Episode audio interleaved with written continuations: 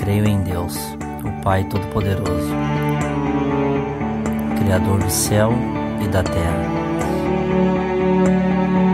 E em Jesus Cristo, o seu único Filho, nosso Senhor, o qual foi concebido pelo poder do Espírito Santo, nasceu da Virgem Maria, padeceu sob Pôncio Pilatos, foi crucificado, morto e sepultado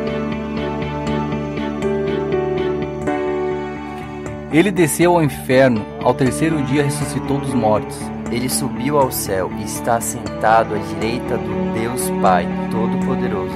De onde virá para julgar os vivos e os mortos. Creio no Espírito Santo, na Santa Igreja Católica, na comunhão dos santos,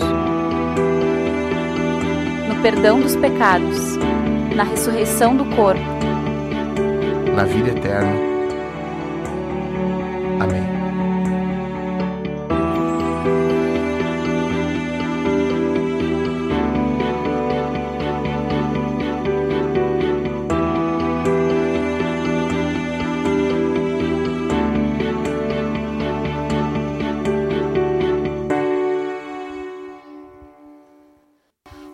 Boa noite, pessoal. Como é que vocês estão? Estamos na décima semana. Eu preciso de retorno aí, velho. Aumenta um pouquinho esse volume para mim aí. Deixa Deus te dar, usar aí, tá, ô Sulamita? Som, um pouquinho mais aí. Tá bom, agora tá bom. Tá me ouvindo bem. Bom, nós estamos na décima semana da série do Credo dos Apóstolos, ok? E está sendo muito bom caminhar com vocês. Nós estamos estudando a Escritura, quero deixar claro isso. Nós não estamos, eu não estou aqui pregando o credo. Né? Alguém pode dizer assim, ah, o Jackson está pregando o credo dos apóstolos, está sendo muito legal. Não, você não entendeu nada. Eu não estou pregando o credo dos apóstolos, eu estou pregando a Escritura, mas nós estamos usando um documento da Igreja Cristã que é o resumo da Bíblia. É um documento datado do segundo século, ou seja, tem mais ou menos uns 1.800 anos, que a igreja se organizou para resumir a Escritura, quais são as principais doutrinas da Bíblia. Ok? Então eu queria que vocês entendessem isso. E eu estou pregando credo?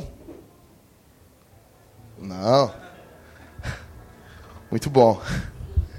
Sim. Aconteceu uma igreja na Colômbia Certo pastor, Colômbia não, acho que era Colômbia, é um missionário aqui do Rio Grande do Sul, Porto Alegre, estava fazendo missão lá, e os caras tinham o costume de cuspir, ou cuspir, né? Malacói fala cuspir. Ele tinha, tinha uns, o, o costume de cuspir dentro da igreja, estava no culto e cuspir no chão. E daí o pastor começou a ensinar que nós não podemos cuspir no chão. Isso era errado. Jesus não gostava. Né? Jesus, Jesus ficava triste. E os irmãos fizeram assim: Ah, amém. Ele contou que foi muito legal isso. Então, assim, pessoal, eu não estou, nós não estamos pregando o credo apostólico, estamos usando ele como um resumo. É o resumo da fé. Eu sei que, por exemplo, a mãe do Mateus, cadê o Mateus? A mãe do Mateus, o Mateus mandou um áudio, um vídeo para mim. A mãe do Mateus falando o credo apostólico de cor. Porque ela aprendeu, acho que na igreja católica, né, Mateus? Né? Uh, e isso é um pouco estranho para a nossa, nossa cultura mais evangelical. Porém, igrejas históricas também usam o credo apostólico, igrejas evangélicas. Um exemplo, uh, a igreja luterana. A igreja presbiteriana também usa o credo apostólico. Outra igreja, a igreja anglicana. Então, isso não é, isso não é católico romano. Tá bom? Então, fiquem tranquilos que não vai ter santo aqui em cima, uh, com ninguém se prostrando diante de santos nenhum. Fiquem tranquilos com isso, tá bom? Pessoal, uh, vamos fazer o um exercíciozinho de falar o credo até onde nós estamos? Vamos lá. Um, dois, três e.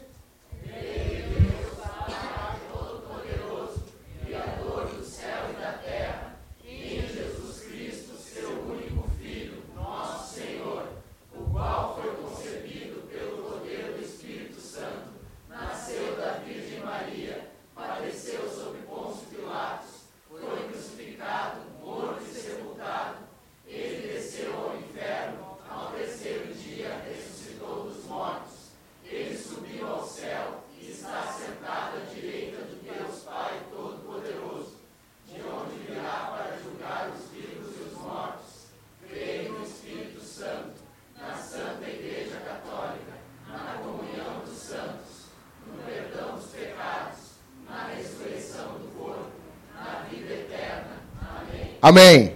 Então, hoje é a semana 10 na Santa Igreja Católica, na comunhão dos santos. O que o credo está dizendo sobre isso? Você acredita na Santa Igreja Católica?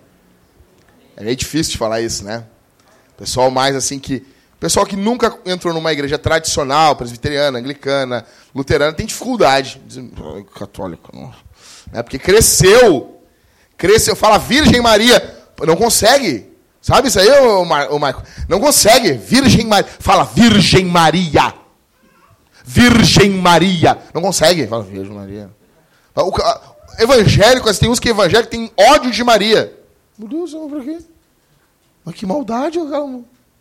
Mas que, que, quanto ódio no coração. Então, assim, pessoal, quando Jesus nasceu, Maria era virgem. Você sabe disso, né? Está na Bíblia isso.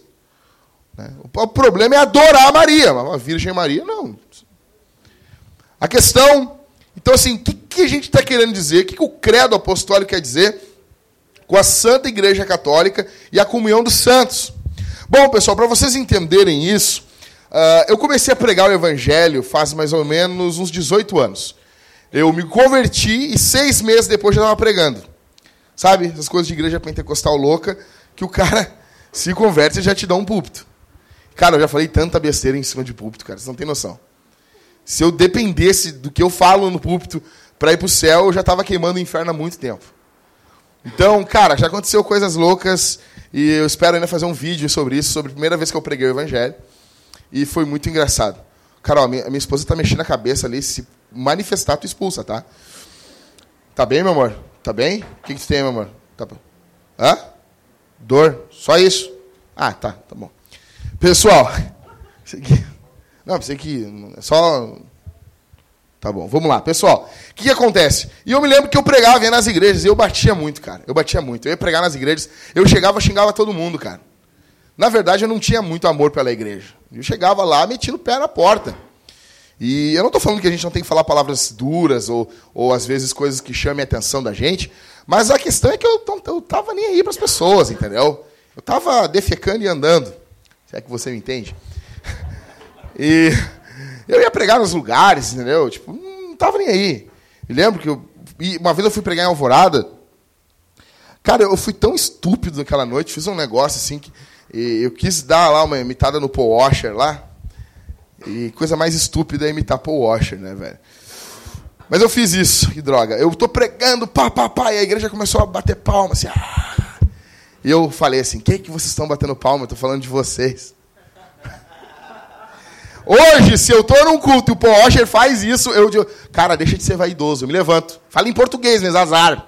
Ele não tá entendendo, então traduz aí. Deixa de ser vaidoso, cara. Ninguém está batendo palma para ti, meu. Você está batendo palma para o Senhor, nós estamos se alegrando, nós estamos se alegrando em Deus com a tua vida, cara.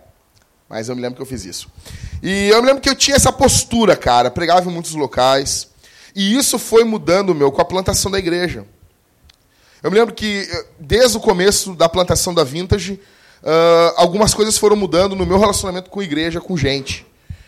Eu me lembro que eu amava a igreja, amava Jesus, mas eu não tinha real noção o que, que é cada rostinho, cada história por trás de cada irmão das, da igreja onde nós congregamos.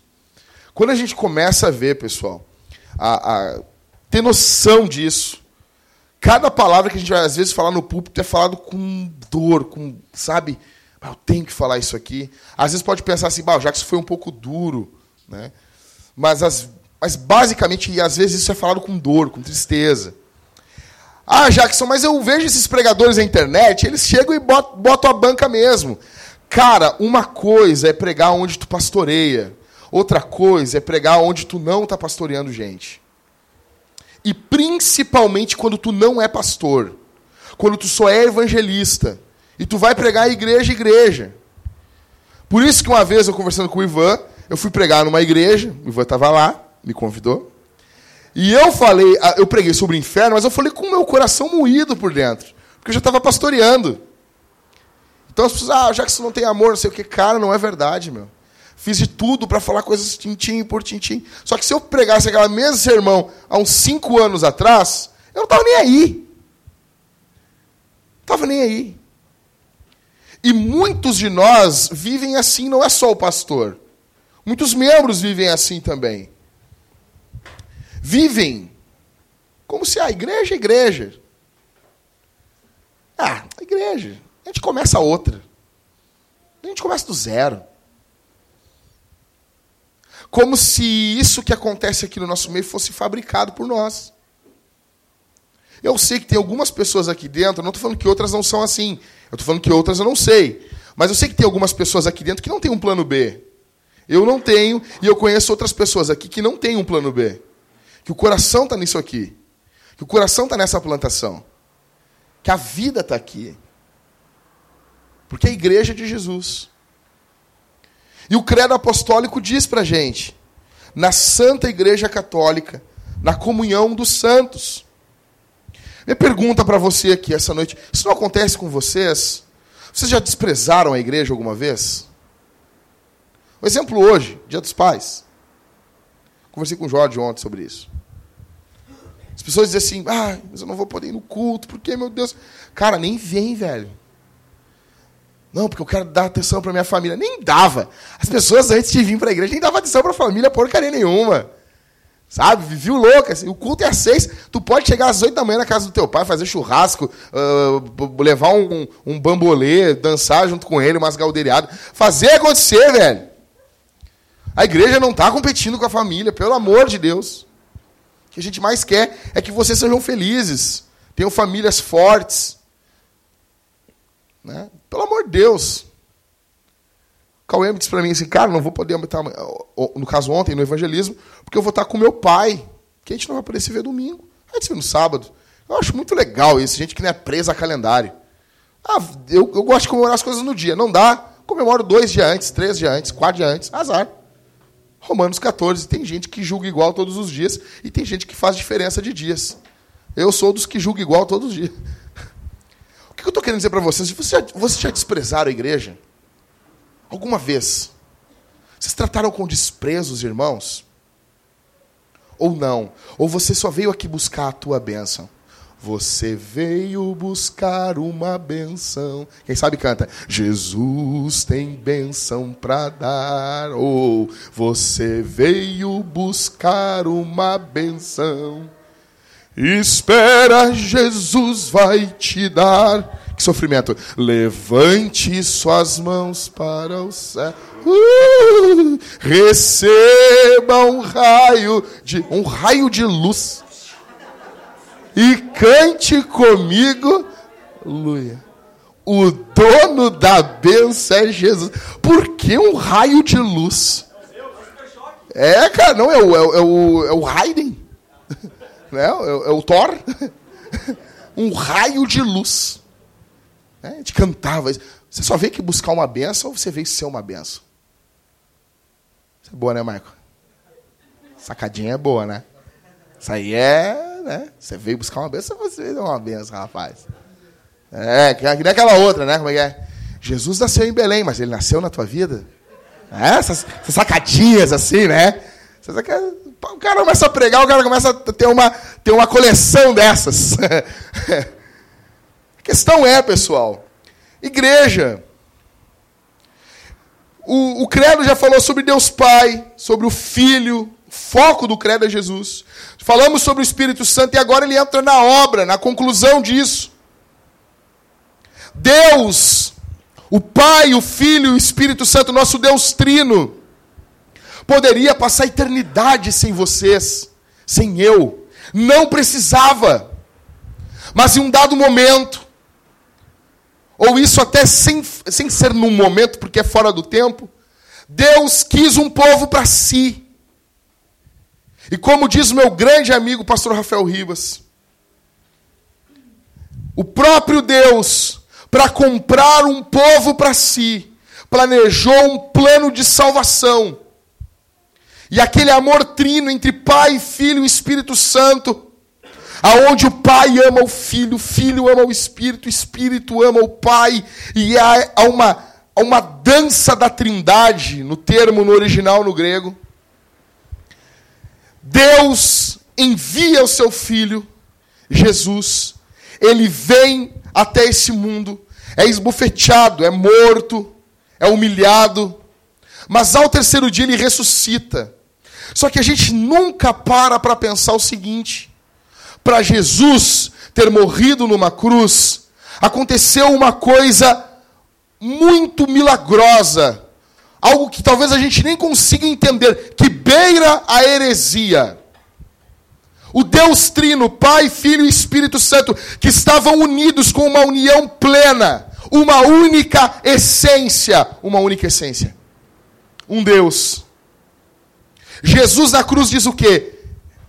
Deus meu, Deus meu, por que me desamparaste? Aconteceu um milagre na cruz. O Deus indivisível, o Deus que é uma essência, na cruz ele se separa. Ao abandono, o pai abandonou o filho. E a dor de um Deus eterno é eterna. Naquele momento, Deus sentiu de forma eterna um que um pai sente quando perde o seu filho. Somente o nosso Deus é o Deus que sofre. Somente o nosso Deus é o Deus que chora. Você está aqui hoje, talvez pensando em um familiar seu que morreu e pensando assim: Deus não sabe o que é isso. Deus sabe eternamente o que é o sentimento de perder alguém. Para que isso? Para que isso? Para incluir dentro da Trindade a igreja.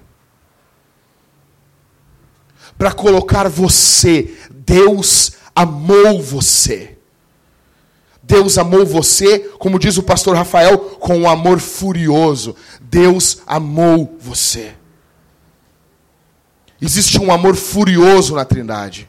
Existe um amor pleno na Trindade. Existe um amor perfeito na Trindade. E Deus disse: vamos repartir isso com mais pessoas. Vamos repartir esse amor com mais gente. Vamos amar com esse mesmo amor com que nós nos amamos a igreja. E eles, depois de santificados, salvos, glorificados, vão amar o Pai na pessoa do Filho de forma perfeita, vão expressar de forma perfeita o amor trino. Você tem noção do que é igreja? Você tem noção o que é igreja? E daí, cara, tem gente que ainda consegue ser desigrejado.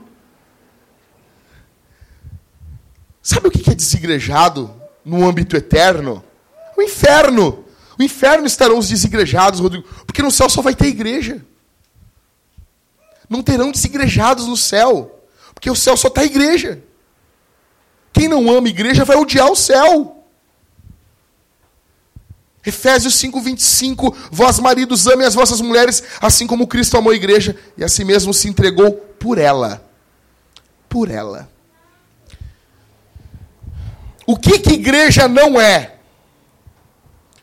O que, que a gente não está confessando com o credo apostólico? O que, que igreja não é? Primeiro, igreja não é edifício. Igreja não é prédio, ainda que carinhosamente a gente chame, eu chame, vocês, vocês chamam de, ah, vou na igreja, não tem problema. Tá? Ninguém, ninguém, ninguém vai ficar louco com vocês. Não fala isso. Cara que chega para mim, igreja não é prédio, não é tijolo. Deus não mandou fazer tijolo. Tá bom, Deus não mandou fazer casa. Deus não mandou fazer cocô.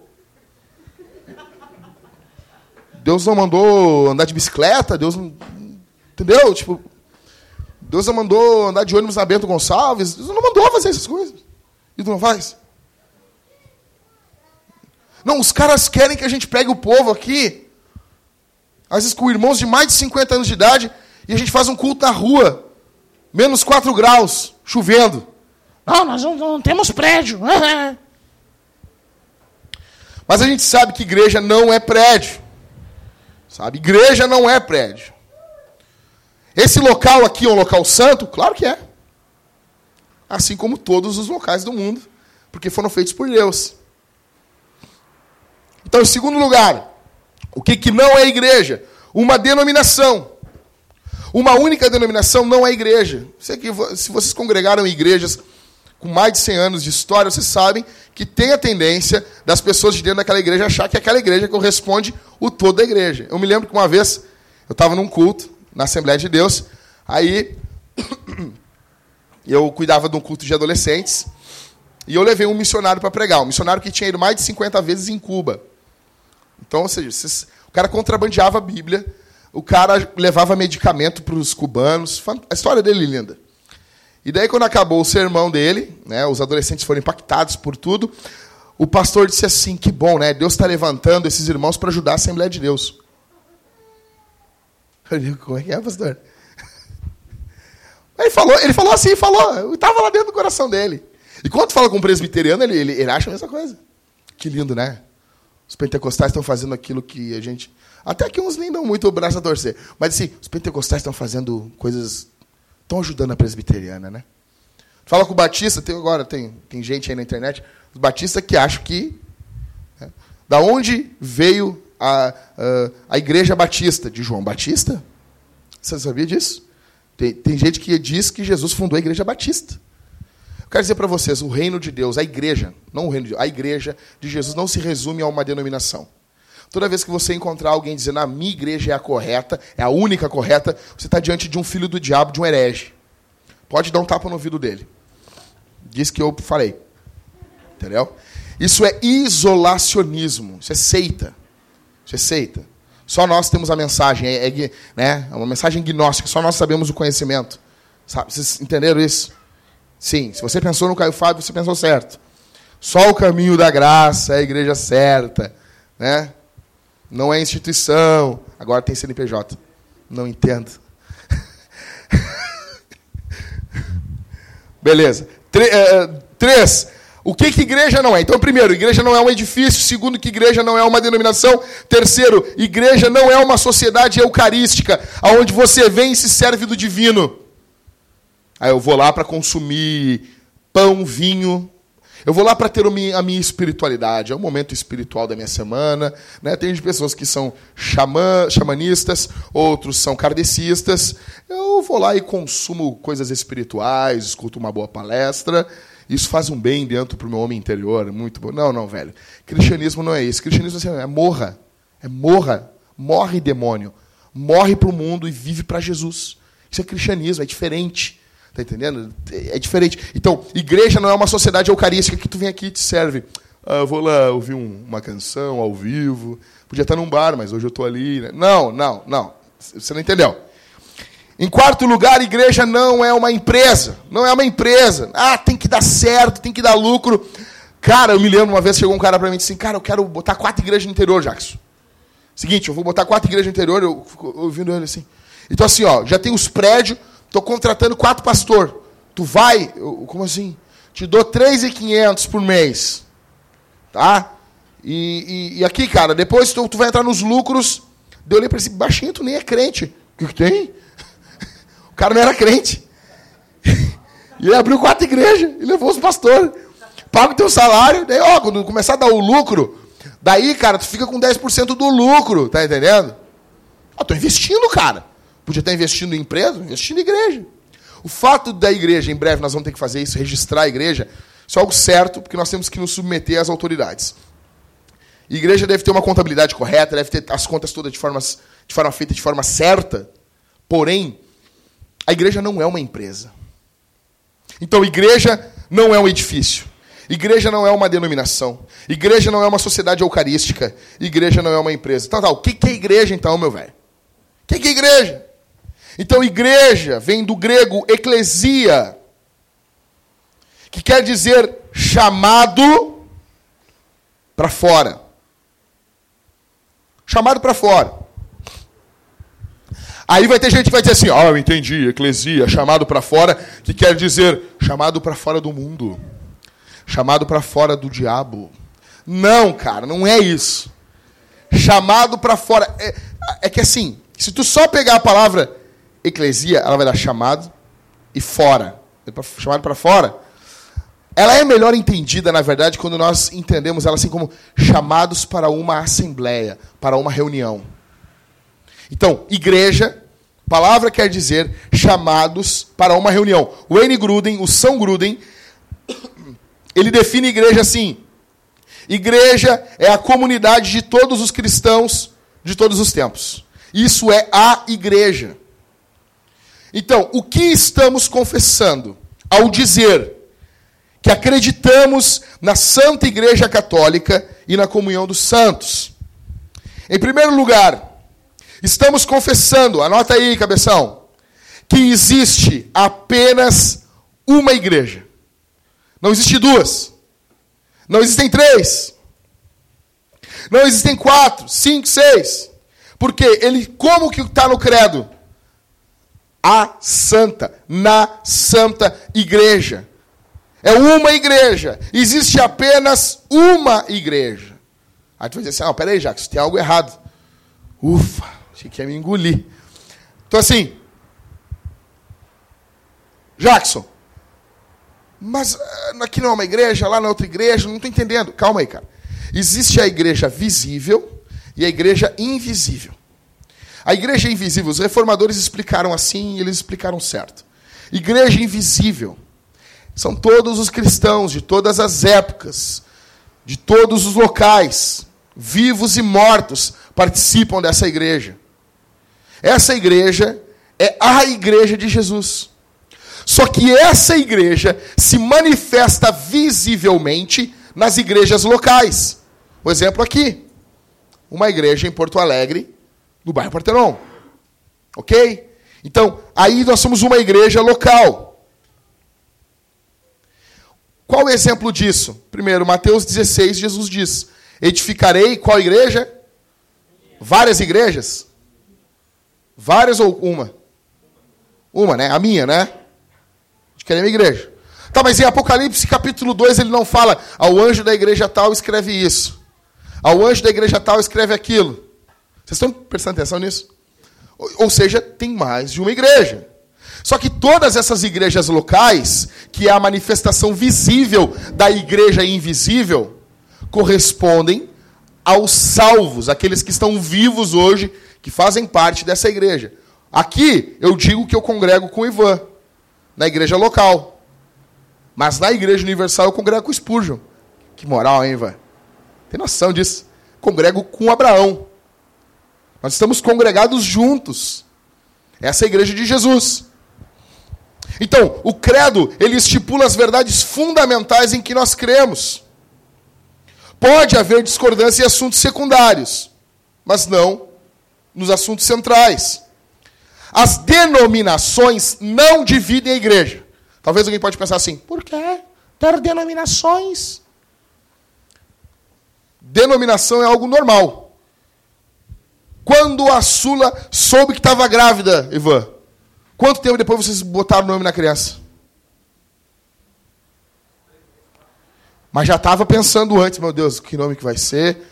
Porque isso é do Adão, é nosso. Deus manda passar os bichos na frente do Adão e diz assim para Adão: bota o nome. O cara mal botou, mal viu um cometa. O cometa Halley. Qual é o teu nome? Halley. o cara mal encontrou um osso de dinossauro, já bota o nome dele no osso de dinossauro. É nosso. Então não tem, as pessoas vão deno, denominar. Aí são as denominações. Não tem problema algum. Mas a questão é que nas coisas essenciais, centrais, nós queremos todos da mesma forma. A igreja é unida. Vou dar um exemplo para vocês. O Osher, que eu falei no começo aqui, estava fazendo missão no Peru. E ele conta que o sombreiro luminoso, se não me engano é o sombreiro luminoso, sequestrou um missionário. Resumindo todo o embrólio, eles foram atrás desse missionário no meio da mata. E eles chegaram lá, se perderam no meio da mata, e o sombreiro luminoso podia matar eles. Quando eles chegam, tem uma vila, e eles dizem: Olha, nós somos pastores, dois homens, nós somos pastores e queremos, estamos atrás do nosso amigo que foi sequestrado, assim, assim, assim, e eles apontam para a casa de uma senhora. E ali já está começando a cair a noite, estava perigoso para eles ficarem na rua. Quando eles chegam, quem conhece o Paul Washer, já viu ele, o cara tem quase dois metros de altura. Quando eles chegam na casa de uma senhora, uma casa de barro, abre a porta, uma senhora toda curvada, velhinha, uma índia, E eles dizem que são pastores. No mesmo momento, ela bota os dois para dentro de casa, esconde eles numa peça e começa a alimentar os dois. O que é que faz essa mulher arriscar a própria vida? O que, que é que faz essa mulher arriscar a própria segurança? Se não o simples fato deles fazerem parte da mesma igreja. Igreja. Igreja. Denominações não dividem. Divide só para imbecil. Ok? Então, seguindo. Existe apenas uma igreja. Você já desprezou as pessoas das outras denominações? Você já se achou melhor por ser de uma igreja reformada? Sabe? No, calvinista novo tem que botar uma mordaça na boca dele durante seis meses. E ele vai falar assim: cala a boca. É, cala a tua boca. Até semana passada, o cara estava fazendo dança profética, rebolando, parecendo um, um viado infernal. Me mandaram um vídeo, porque as pessoas vivem mandando vídeo. A minha vida está tá atormentada. É um inferno, cara. As pessoas, olha o que, que tu acha disso aí, Jax? O que, que tu acha disso? Me mandaram uma reunião de homens, cara. Uma reunião de homens. Os caras. E tinha nego dançando na reunião de homens. Mas dançando, parecia a Gretchen dançando, velho. Vontade de chegar com a arma. Você lembra do Rambo 2, quando ele volta? Pegar com a arma assim. "Ah!" Sabe? Questão é: vocês já desprezaram alguém porque vocês são reformados? Não, sou, sou reformado. Sou calvinista. Nunca leu uma página do Calvino. Sou calvinista. Calvinista. Você já desprezou outras igrejas? Você acha melhor? Você se acha a bolacha mais re- recheada do pacote? Sério, fala pra mim. Você olha com desprezinho pros irmãos ma- mais humildezinhos? Sério? Fala aí, meu velho. Confessa. Você se acha superior às pessoas com instruções teológicas mais simples? Nós temos que entender uma coisa: existem falsas igrejas, que são chamadas na Bíblia de sinagogas de Satanás. Existem sim, com essa aí, meu, ó, um pouquinho mais adiante aqui atrás, aqui, tá? Tá, o cara que tem a mãozinha torta assim, sinagoga de Satanás. Tem cristãos lá dentro? Tem. Mas é uma sinagoga de Satanás, não é igreja. Não é igreja. Mas existem igrejas fracas. Existem igrejas simples. E a gente tem que ajudar, tem que estender a mão. Tem que amar. Tem que ter cuidado. Amor, carinho, paixão por essa gente. Então, em primeiro lugar, existe apenas uma igreja. Em segundo, que a igreja é santa. A igreja é santa. Muitos têm nojo dessa palavra. Tem que ser santo. Como é que tu imagina um santo? O cara não pode fazer nada. É que nem quando tu chega, vai comprar um, um, um, ah, um hambúrguer. Ah, eu fui com, com o Vitor. O Vitor, ô, ô, ô, pastor, eu vou pagar aí um, um X, X pra ti, vamos ali. Não sei se é bem assim que ele fala. Aí eu fui com ele, cheguei lá ele começou a pedir o dele. Eu quero sem ketchup, eu quero sem mostarda, eu quero sem alface, sem tomate, sem cebola. E eu olhei pra ele assim, bah, sem graça, né, cara? É- Eu fui uma vez com um cara, ele comeu cachorro quente sem salsicha. Eu não entendo isso. Então, o que, que é um santo? O santo é esse cara que, entendeu? E- sabe? Ele come cachorro quente sem salsicha, ele só toma, só toma le- leite desnatado, sabe? É um santo, entende? Sai, Karine, sai pra lá, não tô nem aí que tá fazendo tua dieta aí, te ferra. Tá entendendo? Então, esse é o santo. As pessoas têm imagem do santo, sabe? Vocês tinham que olhar. Depois do culto, peçam pro, pro Paulo Júnior fazer uma cara de santo para vocês. Ele fez ontem para nós aqui. Tava só nós assim, faça uma cara de santo. Ele tava, ele tava aí faz uma cara de santo aí, Júnior. Ele. Cadê a Camila? Sabe, Camila, essa cara assim, ó? Sabe? Então, porém, olha só isso aqui comigo. Igreja de Corinto. Olha o que, que nós tínhamos na igreja de Corinto, dona Sulamita. Presta atenção nisso aqui. Fecha essa porta aí, pelo amor de Deus, em nome de Jesus. Nós tínhamos um homem que estava dormindo com a mulher do pai dele. Tem noção que é isso? Tem noção? Não, não, não era dormindo, é dormindo mesmo, as ganha. Sexo. O cara tá fazendo sexo com a mulher do pai dele, com a madrasta. Congregando na igreja. O que, que a gente tinha mais? Isso aí é 1 Coríntios 5. Chega em casa e lê. A gente tinha divisões. Os caras falavam, ah, eu sou do Paulo, eu sou do Apolo, eu sou do fulano, sou do... E tinha os que diziam, eu sou de Jesus. Eu sou de Jesus, eu sou de Jesus, eu sou... Entendeu? Sabe? É, na verdade, historicamente falando, os que são de Jesus são os piores. Porque eles não se submetem, não submetem a ninguém. Eu não sigo a homens. Sabe, já viu essa, já viu essa gente, sim? Eu não sigo a homens. O animal, Jesus não se encarnou, não virou um homem. Não segue ele, então. Bom, então, aí tinha divisões. Olha aí, pega o sal. Aí tinha divisões. Tinha tinha processo, tinha crente que estava devendo para o outro, e daí o cara foi lá e processou o cara, botou o cara no pau, na justiça. Imagina, tinha processo. Tinha mau uso dos dons. O cara ficava falando em línguas no culto. E, uh, sabe, eu tenho pavor de. Tem gente que fala em línguas assim. Isso não é língua. Isso é sirene. Uh, vocês nunca viram isso, cara. Eu tinha medo. Eu chegava no culto tinha uma mulher que falava assim, uh, parecia uma alma penada, uma, uma coisa demoníaca, assim, sabe? Eu tinha medo disso, velho. Então, tinha mau uso dos dons. Tinha divisões. Ou seja, cara, a igreja era dividida. E nós, pessoal, olha aqui para mim. E nós que nos encontramos em pequenos grupos, em grupos de conexões, nós corremos o grande risco de cair em divisões também. Sabia disso? Há o grupo lá. Cara, eu forçando com o Rodrigo assim, nós somos loucos para explodir os grupos de conexão. Tá tudo bom assim. Cara, vamos dividir em três, quatro grupos, cinco grupos. Nós somos uma igreja, velho. Somos uma igreja. Uma igreja. Uma igreja. É óbvio. Cara, tu vai, às vezes, pô, às vezes, ah, pessoal triste no grupo, dá uma tristeza, dar uma chacoalhada. Pô, galera, vamos estar mais animado aí. Mas nós podemos cair nesse grande erro também. E isso é satânico, é demoníaco.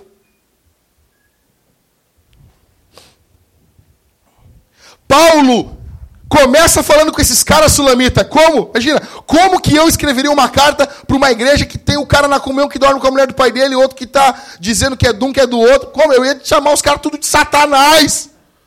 Seus bandos de satanás. Seus bandos de filho do capeta. Vocês vão morrer. Paulo começa a carta dizendo assim: aos santos da igreja que estão em Corinto. Puxa vida, rapaz! Mas vai ser apóstolo assim na Bíblia. Tem noção, cara? A questão é que Paulo não olha. Cara, é por isso que eles eram apóstolos. Por isso, que, por isso. Por isso que eles eram apóstolos, cara. Eu já tinha metido um grego, escrito uma carta lá dizendo assim: ó, matem esse cara em nome de Jesus. Sabe? E eu, vosso conservo Paulo, escrevo isso e não sei o que, em nome do Pai, do Filho e do Espírito Santo, matem ele. Sabe? Vão! Faria isso. Mas não, é santo, eles são santos. A questão é que o termo santo aqui nesse contexto tem a ver com justificação. Termo santo na Bíblia, o que é ser santo? Tá, é ser separado, é ser cortado, tudo bem. A gente sabe dessa historinha. A questão é mais uma posição relacional. Uma posição relacional. Vou pedir um, qual de vocês dois pode fazer uma coisa corajosa aqui hoje de noite? Qual de vocês dois aqui? Vem cá, Liscano, foi escolhido. Tá, vem cá também, o, o Lucas da Fresno. Eu preciso que tu sente no chão. Senta no chão aí. Não, mais lá. Sim, estilo, estilo, estilo mendigo, assim. Isso, bem, igualzinho do jeito, jeito que tá. Vem cá. Fica aqui em cima aqui. Sobe aqui. Tripa seco quase, né? Siga aí. Então, olha só. Imagina.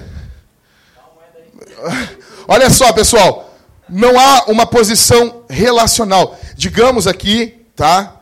Que o quase nada. O, o, o, desculpa, o, o Ismael. O Ismael, ele, ele representa Jesus. Um Jesus bem sofrido. É, o crente. É, Jesus. Sim, o pastor de vocês está dizendo que ele é Jesus. Acreditem. Então ele representa Jesus. E lá está você, todo mijado, desgraçado, atirado no pecado. Olha só. Justificação, é, santificação nesse contexto aqui, é mudança de posição relacional. É mudar a posição de relacionamento. Não tem como haver um relacionamento assim. Então o que, que acontece? Liscano, vem cá, sobe aqui. É, rasgou a calça. Vem cá. Sobe aqui. Aí o Liscano sobe aqui e ele passa a estar junto com Jesus. É isso que Paulo está falando aos Efésios quando ele diz: olha aqui para mim. Quando ele diz: vocês estão assentados nas regiões celestiais em Cristo. A nossa posição de relacionamento com Jesus mudou. Nós estávamos mergulhados no pecado. Mudou. Santificação agora é passar a viver nesse nível. Já que Jesus colocou o Liscano aqui em cima, o Liscano não vai viver mais aquele estilo de vida. Ele tem que viver esse estilo de vida. Em alguns momentos, ele vai viver que nem aquele pobre desgraçado miserável dos infernos, mas às vezes ele não vai fazer isso. Aí Jesus vai chamar a atenção dele por intermédio da pregação do evangelho, dizendo: "Cara, olha onde tu está. Presta atenção onde tu está nós mudamos a nossa posição de relacionamento. Agora tu está vivendo, participando da vida vindoura, está participando das bênçãos celestiais, tu está sentado nas regiões celestiais em Cristo. Isso é santificação. Não, melhor dizendo, isso é ser santo. Santificação é um processo. Nesse contexto aqui, é justificação. É assim, mudou. Jesus pegou o cara e botou o cara aqui em cima. Ok? Obrigado. Obrigado, Jesus. Então, ou seja, é isso. Isso é ser santo. Essa igreja é falha, essa igreja é fraca. Corinto, ela não é uma igreja perfeita, porém, ela é santa. Ela ainda não é uma falsa igreja. Se conhece uma igreja assim? Ela não é perfeita, ela tem defeitos, ela tem pecados às vezes, às vezes grosseiros no meio dela, mas ela ainda é uma igreja. Ainda existe vida de Deus no meio dela. É óbvio que existem igrejas que não. Você vai no culto, não é um culto evangélico do, de evangelho. Não tem uma pregação, ainda que simples, não tem mais. A administração da ceia, dos sacramentos, é feito de qualquer jeito. O batismo é feito de qualquer jeito. Ou seja, já não é mais. Não se há noção de quem é Jesus. Tu pergunta para os membros da igreja quem é Jesus quem é o Senhor, não há noção. A questão é: a igreja é santa. Você que está aqui essa noite, você só vê problemas na nossa igreja? Como que você enxerga a nossa igreja? Você só vê problemas. Todos vemos problemas. Você é um problema. Você é primeiro problema. Eu sou um problema, cara. Na verdade, isso aqui é um bando de problemático. Tem tudo para dar errado. É que nem casamento. Dois pecadores vão viver junto. Vai dar crise. É óbvio, cara. Igreja é pior ainda, junto um monte de gente, tudo pecador. Vai dar problema. Você vê coisas que precisam melhorar na nossa paróquia? Você vê erros em outras igrejas? Ok, nunca se esqueça: se for igreja, é santa. Pode não ser uma igreja, mas se for igreja, ela é santa. Ela é santa. Esse é o erro dos jovenzinhos que batem, batem, batem sem nenhum compromisso na igreja. Falta conhecer o que de fato é igreja. Esse era o meu erro. Bater sem compromisso. Não ter compromisso nenhum com a igreja. Eu tinha um conhecido meu, não posso chamar ele de amigo, o cara largou a mulher, começou a pegar tudo que era mulher. Aí quando se reuniu, o pessoal queria falar os erros da igreja. Cala tua boca, rapaz. Cala tua boca, meu. Cala tua boca. Eu tenho nojo de te ouvir falar de igreja. Aí o cara larga a mulher, pega a mulher, pega isso, faz aquilo, passa trambique, passa cheque sem furo, faz e acontece. Depois, os erros da igreja. O erro da igreja é tu, seu aborto. Tu é o erro da igreja. Quando tu está numa, numa reunião santa, tu é aquele cara que está pegando e está fazendo tudo aquilo ali ser profanado. Tu é uma profanação num culto, num culto a Deus. Assim, com muito amor. Esse é o problema. A igreja, ela é a noiva de Jesus.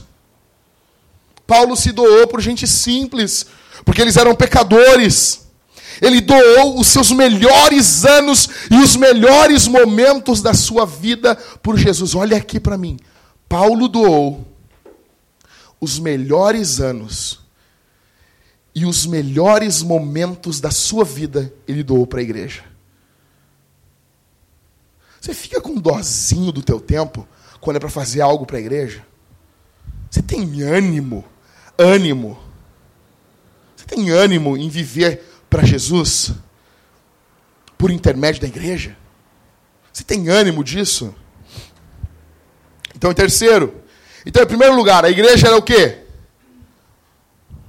Meu Deus do céu. Em primeiro lugar, a igreja é o quê? Virgem Nossa Senhora dos Evangélicos. Em primeiro lugar, a igreja é o quê? É uma. É, ela é una. É, a, a una. É, é, apenas uma igreja. Segundo lugar, a igreja é o quê? Em terceiro, a igreja é católica. Tu é católico. Eu sou católico. Não existe cristão que não seja católico. Ah, oh, pastor, não, não sou não. É. Tu é. Tu é católico. Não é católico romano. Até porque católico romano é uma contradição. Não é católico romano. A igreja de Jesus, ela é católica. A palavra católica quer dizer universal. Ou seja, ela, é, ela não está presa a uma época. A igreja de Jesus, ela é variada. Ela é para todos. Não existe uma igreja para cada época. A igreja ela é atemporal, juntamente com a mensagem do evangelho. A igreja ela é universal. Isso quer dizer católico. Isso quer dizer quando você estuda teologia, a catolicidade da igreja. É óbvio que a Igreja Católica Romana, ela se apropriou desse nome, que nem a Igreja Universal. Ela pegou o nome universal, que nem a Assembleia de Deus. O que é a igreja se não Assembleia de Deus? É uma assembleia, uma reunião de Deus. Ah, tu vai algumas que a Assembleia não é de Deus, mas quando a Assembleia é de Deus é igreja. Vocês entenderam? É igreja, só que os caras pegaram o nome e não pode falar. A Igreja Católica Romana, ela pegou o nome. Só que tem uma contradição, porque se ela é católica, ela é universal. Mas daí eles estão dizendo, é católica, mas é romana. Daí não, daí não dá. Tem contradição nisso. Nós não estamos falando em católicos romanos. Então, se você tem probleminha com essa palavra, você pode dizer, a Igreja de Jesus é universal. A mesma coisa. Só que a gente está usando o credo dos apóstolos na versão bem, bem antiga. Porque a gente é vintage. Ah, hoje eu estou demais, cara. Então, assim, pessoal, nós precisamos, quando a gente está dizendo que a igreja é católica, a gente, nós estamos dizendo que a igreja de Jesus ela é plural. Ela tem que ser plural. Apesar de nós termos somente um negro na igreja, nós já temos um negro. É a cota. Hã? É. É, hoje está na rua, mas eu estou usando o casaco dele. Ou seja, nós precisamos de pluralidade. O que, que é pluralidade? Pessoal, presta atenção aqui, seu bando de safado sem vergonha. A igreja precisa ter pessoas de idade diferente. Não pode ser uma igreja só de Tenho raiva de adolescente, cara. Tenho raiva, tenho ódio de adolescente. Adolescente, só adolescente. Ah, vem na reunião dos homens. Principalmente homem. Na reunião dos homens é a coisa mais linda. É isso, adolescente, tem que me entender. É, é, é. Então nós precisamos de uma igreja que tenha velho, véia, jovem, adolescente dos infernos, criança. Ela tem que ser uma igreja aberta para todos. Vocês entendem isso? A gente tem que andar uns com os outros. Você pode ver, eu ando com o Michael. Imagina, um cara bonito como eu. Uma beleza Brad Pittiniana. Anda com o Michael. Você está entendendo? Olha só como eu baixo meu nível. Então, tem que ter renda diferente. Tem que ter pobre, desgraçado, ferrado na igreja.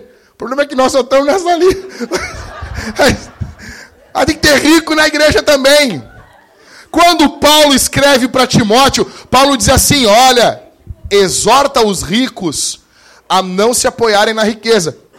Uma exegese bem simples, tu nota o seguinte: se Timóteo tem que exortar os ricos lá da igreja de Éfeso, é porque tem rico. Se os ricos. E ensine os ricos a cuidarem dos pobres. Tu já entendeu duas coisas: tem pobre, tem rico na igreja. Não precisa nem, né? Então, tem que ter renda diferente. Locais de nascimento diferente. Porque a igreja é católica, ela é universal, ela é plural, ela não está presa só a um local. Então, assim, tudo que envolve pluralidade, Deus se agrada. Deus se agrada. Quando eu olhei a Talita, os cabelos preto, sabe? Mal pega uma corzinha, já fica nega. Eu disse, eu vou casar com ela, porque de branco já basta eu. Pluralidade, diferença.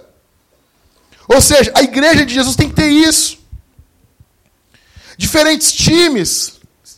O Corinthians se ferrou hoje, graças a Deus. Diferentes profissões. Diferentes escolaridades.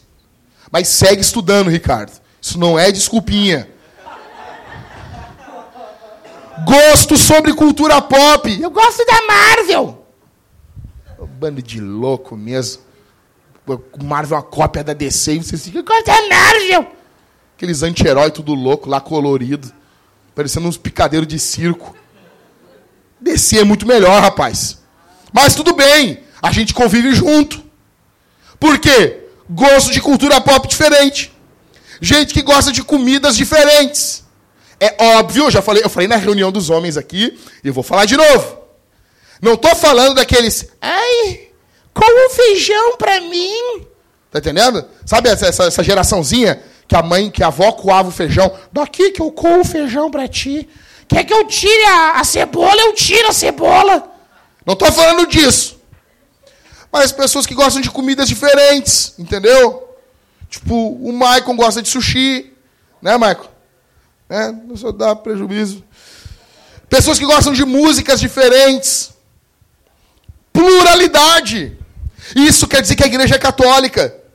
Nós deveríamos ficar felizes. Nós deveríamos ficar sorridentes. Olha aqui para mim, presta atenção em mim, olha aqui para mim. Nós deveríamos ficar muito felizes. Saber que a igreja tem pessoas diferentes. Olha aqui para mim, Raquel, que tem pessoas diferentes na igreja, Raquel. Tem pessoas que são diferentes umas das outras. Isso é igreja.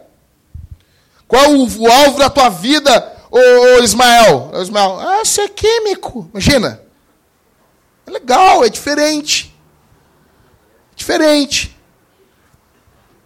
Aí tu chega pro Liscano, e o teu Liscano? Ah, é tocar bateria, cara. Entendeu? São diferentes. Brincando, Liscano.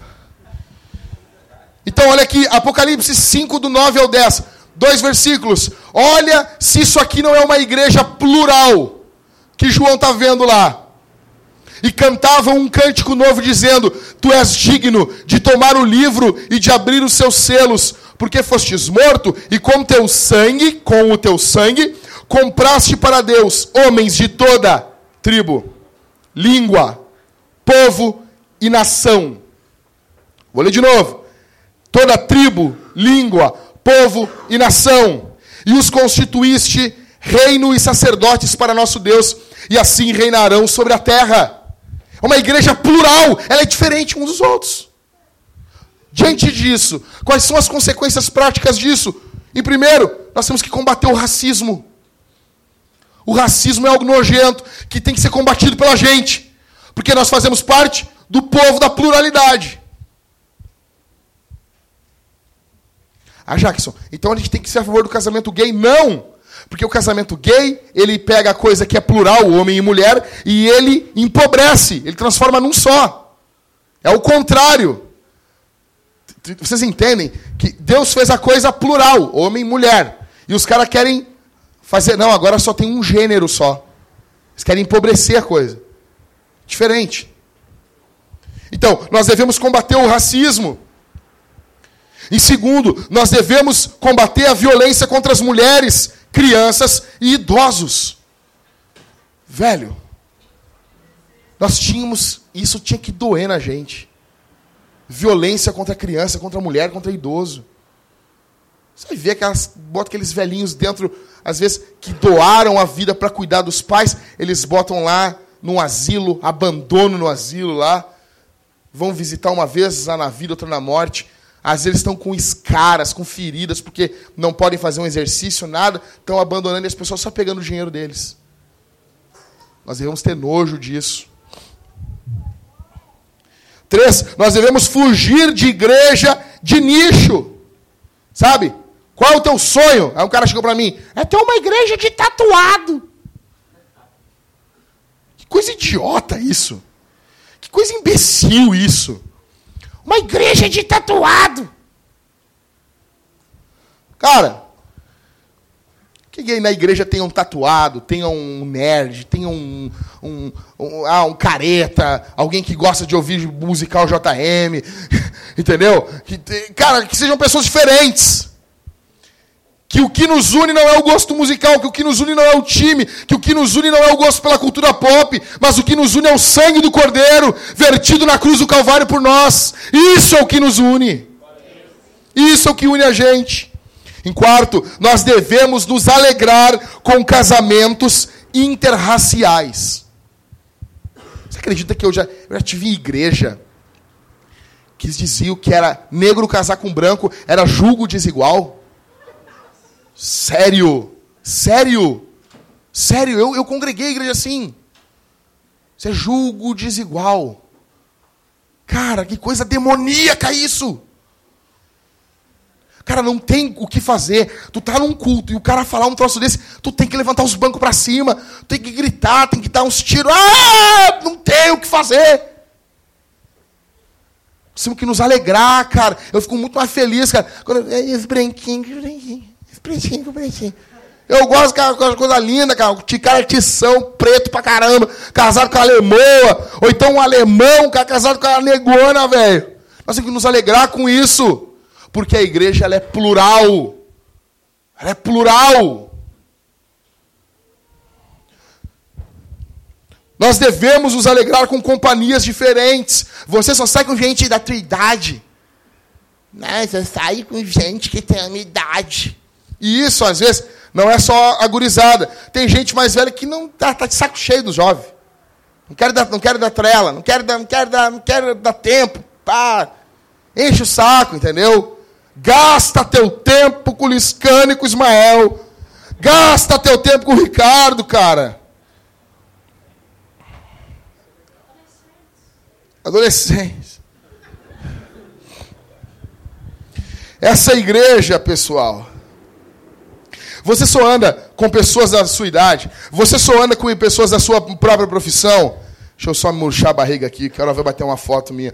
Você eh, só anda com pessoas da sua mesma situação financeira, ou seja, tudo ferrado. Você é tentado pelo racismo. Você combate o aborto. Ou alguém pode falar de forma aberta com você. Não, sou a favor do aborto. Aí tu, ah, tudo bem, eu, eu me dou bem com pessoas que pensam diferente. Imagina, tá o Hitler ali na tua frente, eu gosto de matar judeus. Ah, que legal. Eu gosto de pessoas que pensam diferente de mim. Você falaria isso? Você não ia falar isso? O cara fala que, o cara fala assim, cara, primeiro que aborto já é um nome maldoso. É matar criança. É matar gente. Você dizer, eu gosto de aborto, eu gosto de matar gente. A pessoa chega assim, você tinha que, tinha que mandar a pessoa para o inferno, você tinha que, cara, meu Deus, você que mata a gente, mata a imagem de Deus. Você combate isso? Porque a igreja de Jesus é católica, ela é plural, ela é universal. Ou seja, tem crianças dentro da igreja. Essa igreja é conhecida por uma coisa. Ela é conhecida por santos que têm comunhão. Creio na Santa Igreja Católica, na comunhão dos santos. Ela é conhecida por santos que têm comunhão. Olha aqui para mim, pessoal. Isso aqui que acontece no nosso meio não é fabricado por mim. Não é. Essa coisa que a gente tem prazer em estar junto. Acaba o culto. Tem prazer em estar junto, em estar reunido, estar comendo junto.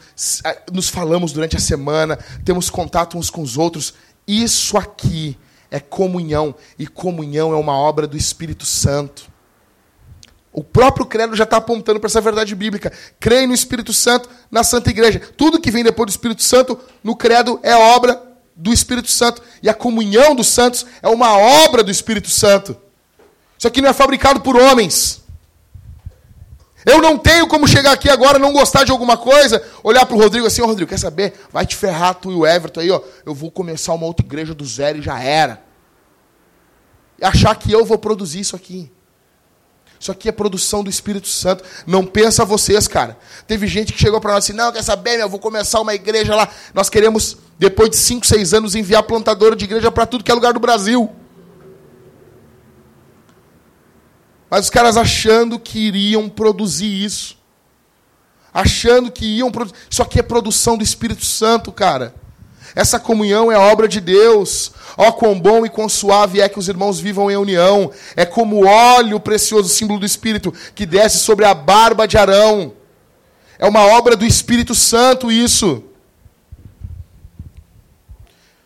Os membros da igreja santa são santos. Ou seja, vocês notaram isso aqui? O que o credo está dizendo? Eu creio na igreja, na santa igreja, né? Aí ele fala o quê? Na comunhão de quem? Dos santos. Dos santos. Não são perfeitos, mas são santos. Essa posição relacional que eu expliquei para vocês. Lutero dizia: simul justus et peccator. Simultaneamente justo e pecador. Assim é a nossa posição em Cristo. A nossa marca é a comunhão, é a coinonia. Alistair McGrath diz, quando eu falo McGrath, o Johnny já, já para. Já para. E o Johnny noivou. Parabéns, Johnny. Amém. A Thaís também noivou. Né? Né? O Johnny agora é um semi-homem. Muito bom, Johnny. Estamos felizes. Ainda não. Ainda não. Então, o Alistair McGrath define comunhão como coparticipação, união, companhia, companheirismo. Resume em compartilhar. Olha aqui para mim. Quem tem mais compartilha com quem tem menos. Isso em tudo. Vou dar um exemplo para vocês. Ministério pastoral é aquele cara que ele tem um chamado de Deus e normalmente ele tem que ser do meio da comunidade, um dos que mais entende de Bíblia. Ele o que ele faz? Ele reparte com o dom que Deus deu para ele a Bíblia. Outras pessoas vão ter mais dinheiro. A gente não chegou nessa época ainda, mas vai ter. E essa pessoa, essas pessoas, elas vão repartir o que tem. Por exemplo, o Cauê, aqui da nossa igreja, eu falei pro Cauê hoje, Baca, tu é o cantor masculino mais fantástico da nossa igreja. Ele não ficou feliz, não sei porquê. Então, o que, que ele faz? O Cauê, ele compartilha o dom que Deus deu para ele no culto. Fazendo com que a igreja cante certo, cante afinado. Às vezes, né? mas é quase sempre o Liscano, a moral do Liscano qual é? É tocar bateria, fazer aquilo tocar certinho, assim, né? Pra igreja cantar dentro do beat. Às vezes, né? né? pessoal, mas é isso aí. Nós estamos compartilhando os nossos dons. Mas não somente no ambiente do culto, senão é empobrecer. Os fortes na fé, eles cuidam dos fracos. Quem tem dom, reparte com quem não tem. Vou dar um exemplo aqui básico. Minha esposa. Cara, nós começamos a igreja, a gente cantava, a Thalita contava oferta, fazia comida, nós chegava cedo, abria igreja, coisa. Só que, cara, quando começou a gente chegar pro louvor, a Thalita disse, ah, amor, nem quero ficar no louvor. Quero servir em, em casa, servir os irmãos. Quando a Mariane estava beirando a morte, sabe? Vingou. a Thalita foi lá, a Thalita fez comida, velho. A Thalita fez comida para 10 dias para 10 dias em 4 horas, e comidas diferentes. E não é, cara, não, não sou de ficar puxando o saco da minha mulher. Mas, velho, não é à toa. Eu engordei quase 60 quilos depois de casado, velho. Tá entendendo? Essa desgraçada fazendo umas comidas dos infernos. O negócio é bom pra caramba. Tá entendendo? Cara, ela vai fazer um arrozinho com feijão, o bagulho fica, fica do outro mundo, cara. E ela faz rápido, ela cozinha rápido, ela já vai lavando a louça, já vai fazendo, tipo assim, uma formiga que faz bem rapidinho. Então, sabe? Sabe como é que é mais ou menos isso, né, Halisson? Só. Ou seja, que, que, como que ela serve na igreja? Fazendo comida para as pessoas. Pode parecer bobo isso. Só que quando tu tá no lugar da Mariane, que tu não tem como fazer nada, e uma pessoa chega lá e faz comida para 10 dias, uma variedade de comida, e bota no teu freezer, deixa lá, tá lá tua comida lá, e tu só vai e esquenta no micro-ondas, velho, isso é fantástico. Isso é um dom. E isso é usado dentro do corpo. E isso pode ser em outras áreas, em várias e várias áreas. Pessoas que têm dom de costura, que costuram bem, pessoas que têm vários e muitos dons que podem usar no corpo. Quem tem mais condições financeiras ajuda quem tem menos. Todo cristão tem uma função no corpo. Estou terminando. Todo cristão tem uma função na igreja. Mas nós temos um grande problema, que é resumir igreja a isso aqui, ó. Ao palco. Ao púlpito. Eu quero brilhar. Vai brilhar no inferno. Vai brilhar com Satanás. Eu quero brilhar. O problema, o problema do palco. E a gente resume a vida cristã, isso aqui. Esse pedaço de madeira aqui, isso aqui. Isso aqui acaba virando o alvo de tudo. O alvo não é o palco, o alvo é o dia a dia. Uns com os outros, a Bíblia diz. Repartindo a vida, andando junto, se amando, se cuidando. A gente crê na comunhão dos santos. Na comunhão. Velho, olha só, olha que linguagem, cara. São santos. E normalmente o santo ele anda isolado, né? Na igreja é diferente. Os santos andam juntos. Eles têm amor uns pelos outros. Abre a tua Bíblia em Atos 2.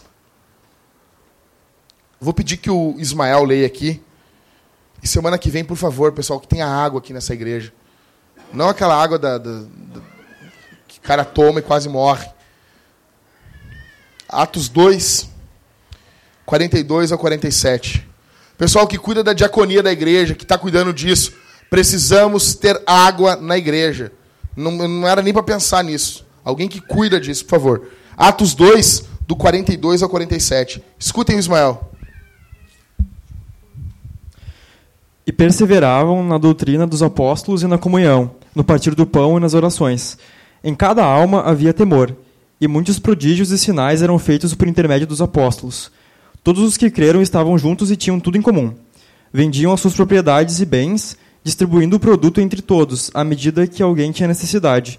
Diariamente perseveravam unânimes no templo, partiam pão de casa em casa e tomavam as suas refeições com alegria e singeleza de coração, louvando a Deus e contando com a simpatia de todo o povo. Enquanto isso, acrescentava-lhes o Senhor, dia a dia, os que iam sendo salvos. Isso é igreja. Qual é o seu dom? Qual é a sua paixão? Qual é a sua habilidade? Porque não adianta ter paixão e não ter habilidade. Eu amo futebol, mas jogo mal pra caramba. Não adianta. Deus não te chamou para isso. Como dizia o Spurgeon. Se Deus te chamou para ser um corredor, ele vai te dar pernas longas. Tá entendendo? A gente sabe que o Rodrigo não é corredor.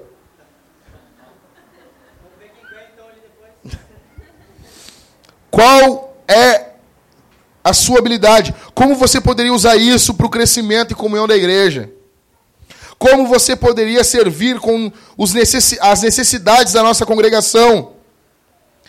Nós não podemos ser, nos limitar somente com aquilo que a gente é apaixonado, a gente precisa servir.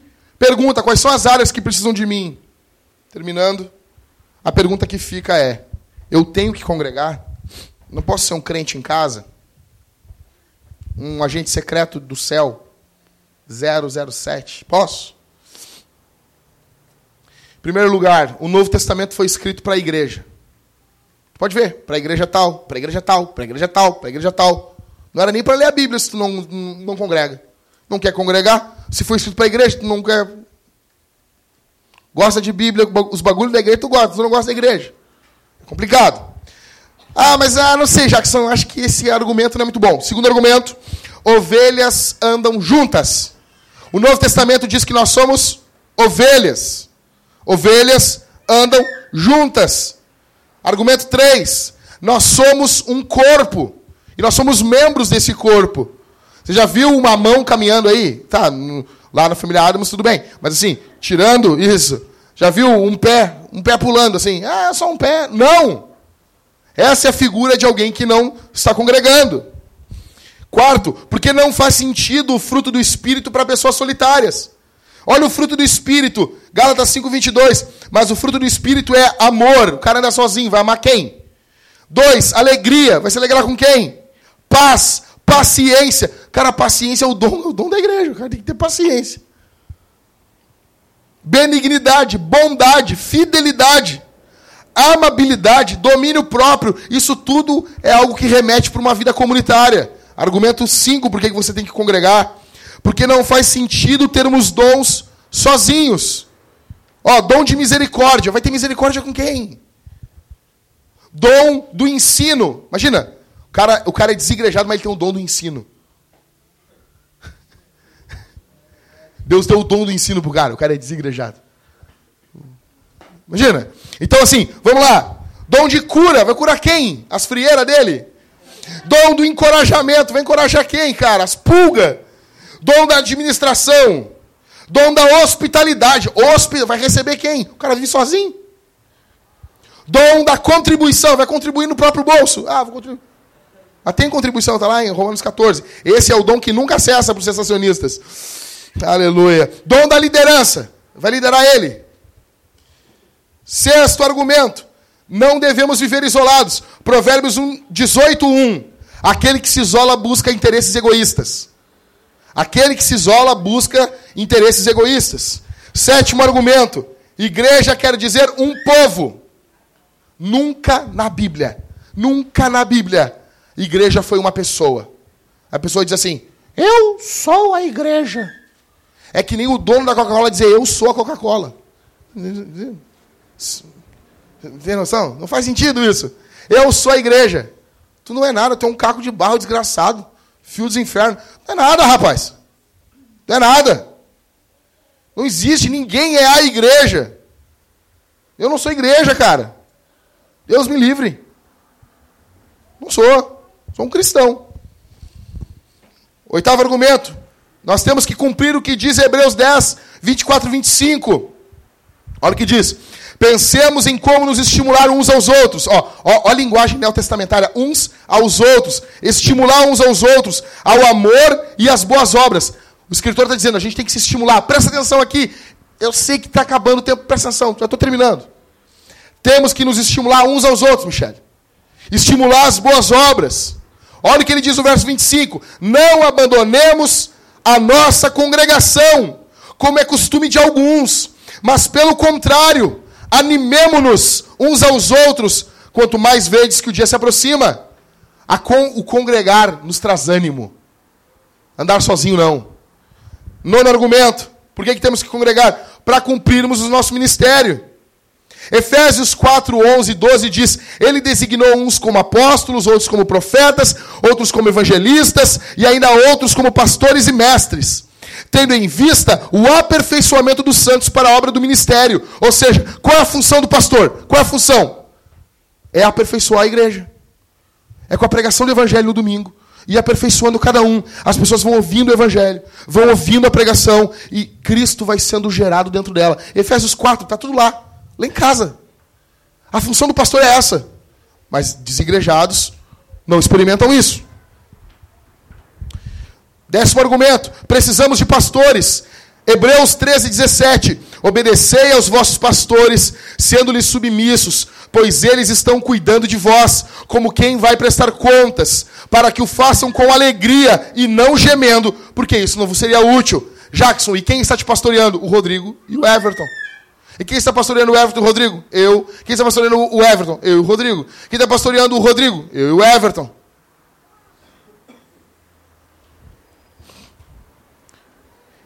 Décimo primeiro argumento. Por que, que temos que congregar? Porque o nosso Deus é trino. É uma comunidade. O próprio Deus vive em comunidade. O cara quer viver isolado. Cara, não tem como viver isolado. Você vai viver numa igreja vai viver na igreja do trabalho, ou vai viver na igreja uh, do barzinho, ou vai viver na igreja. Cara, tudo você vai procurar uma, uma comunhão. Entende? O, o Michael congrega em duas igrejas. Aqui e na igreja dos taxistas. É ou não é, Michael? É uma comunhão aquilo lá, né, cara? Só não tem ceia. Ah, de repente até tem. Ou seja, a gente, a gente, é nós somos seres sociáveis. A gente gosta de viver em comunhão. Décimo segundo argumento. Porque nem toda reunião de cristão é igreja. Isso aqui é muito fera. Cara, rapidinho. Todo mundo assim, aonde estiverem dois ou três é igreja. É isso, né? Você já pensou isso, né? Não, sério, já, não, sério. Fala, confessa. Onde estiverem dois ou três, ali é igreja. Não, a Bíblia não diz isso. Mateus 18, o que, que diz? Se teu irmão pecar contra ti, vai falar com ele. Não, não é? Vai falar, né? Um irmão, ó, teu irmão, é irmão. Já tem dois crentes ali, né? Dois, ok? Ok, igreja? Dois, dois, que bom, vamos lá, ufa. Aí, se ele não te ouvir, tu vai e leva uma testemunha. Já tem três, né? Três crentes. Aí Jesus diz: se ele não ouvir, leva para a igreja. Ah, mas não era igreja? Não. Não. Não. Não é. Te alegrando, Cauê? Teologia é legal, né? Não é igreja. Tinha três crentes, mas não tinha igreja. Eu chego na casa do Ivan lá, ah, vou orar. Senhor, como igreja. Não estou orando, não é igreja. Eu e Ivan não é igreja. Não é. Igreja é isso aqui, ó. É isso aqui, ó. É a reunião dos santos com a pregação do evangelho e a administração correta dos sacramentos. Resumindo no máximo. Décimo terceiro argumento. Fica tranquilo que são só 15, faltam três. Por que, que é impossível congregar em casa? É impossível congregar em casa. É possível, não tem como. O que, que Paulo fala? Para o marido ensinar a mulher onde? Porque é vergonhoso ela falar onde? Tá, mas. Mas esquece, depois, outra hora, eu explico esse contexto, o que está acontecendo ali. Mas assim, a gente nota que tem uma distinção do que, que é casa e do que, que é igreja. Vocês entenderam isso? Ensina a mulher em casa, porque é vergonhoso ela falar na igreja.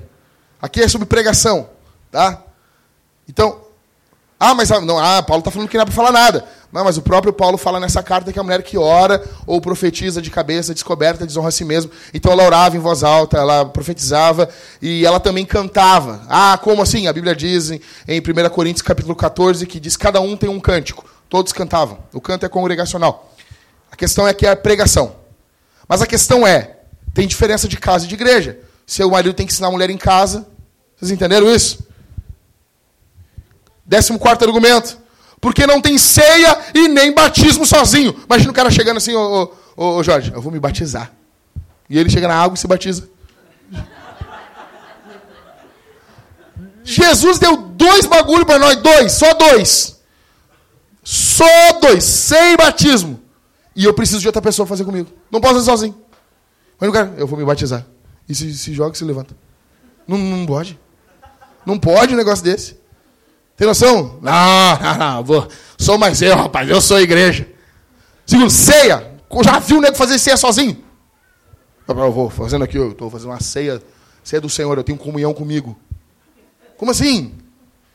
Não, mas a ceia é só comunhão com Deus. Não, animal. A ceia é que eu tenho comunhão uns com os outros. 1 Coríntios 11, eu, eu discerno corpo, o corpo.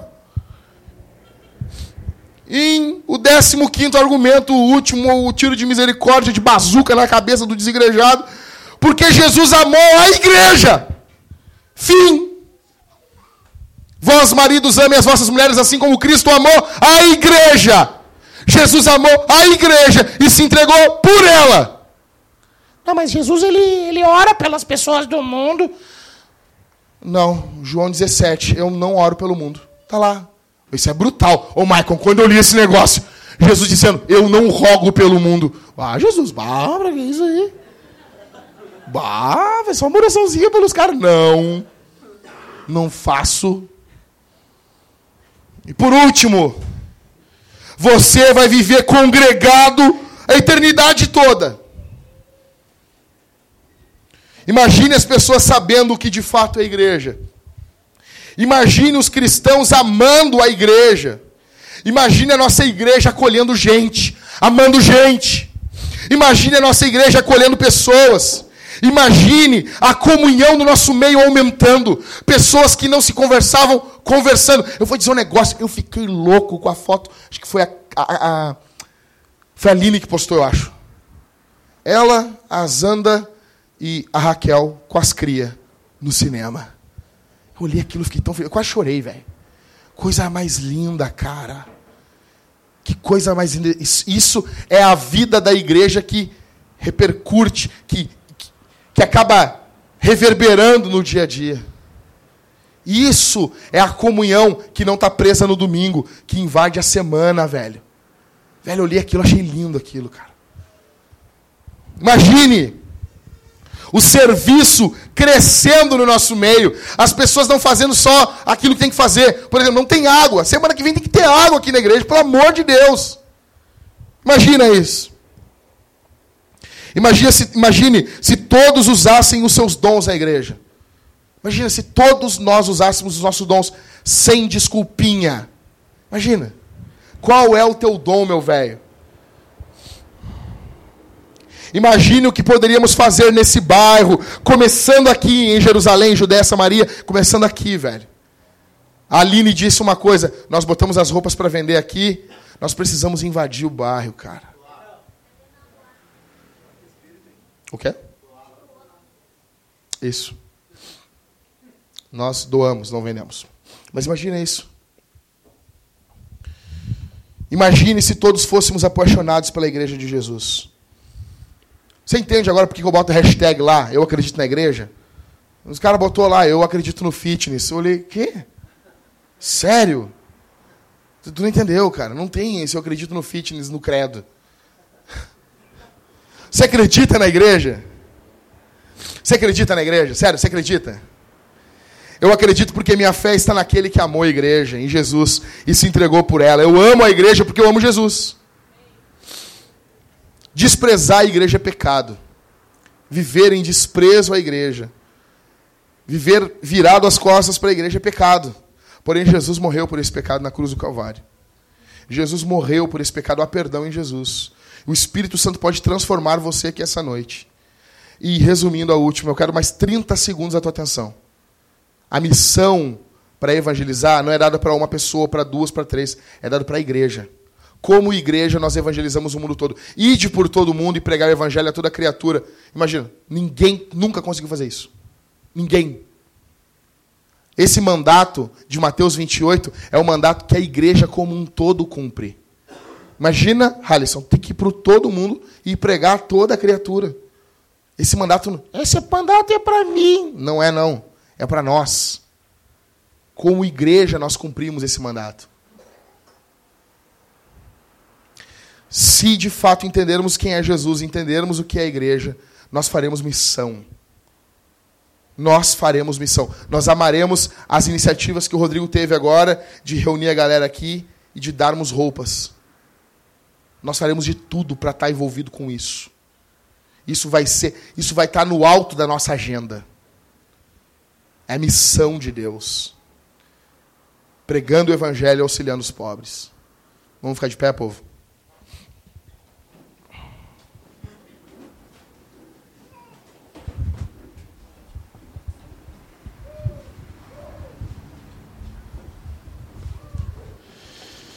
Vamos orar nesse momento? Meu Deus, foi longo hoje, né? Mas Jesus é bom. Foi mais curto que um filme. Vamos orar, povo? Fecha os olhos. Vamos orar nesse momento. Senhor, nós te amamos, nós te glorificamos, nós te exaltamos pelo que o Senhor é. Obrigado, Senhor, porque tudo que o Senhor está fazendo no nosso meio. Obrigado porque o Senhor é um Deus bondoso, um Deus justo, um Deus santo.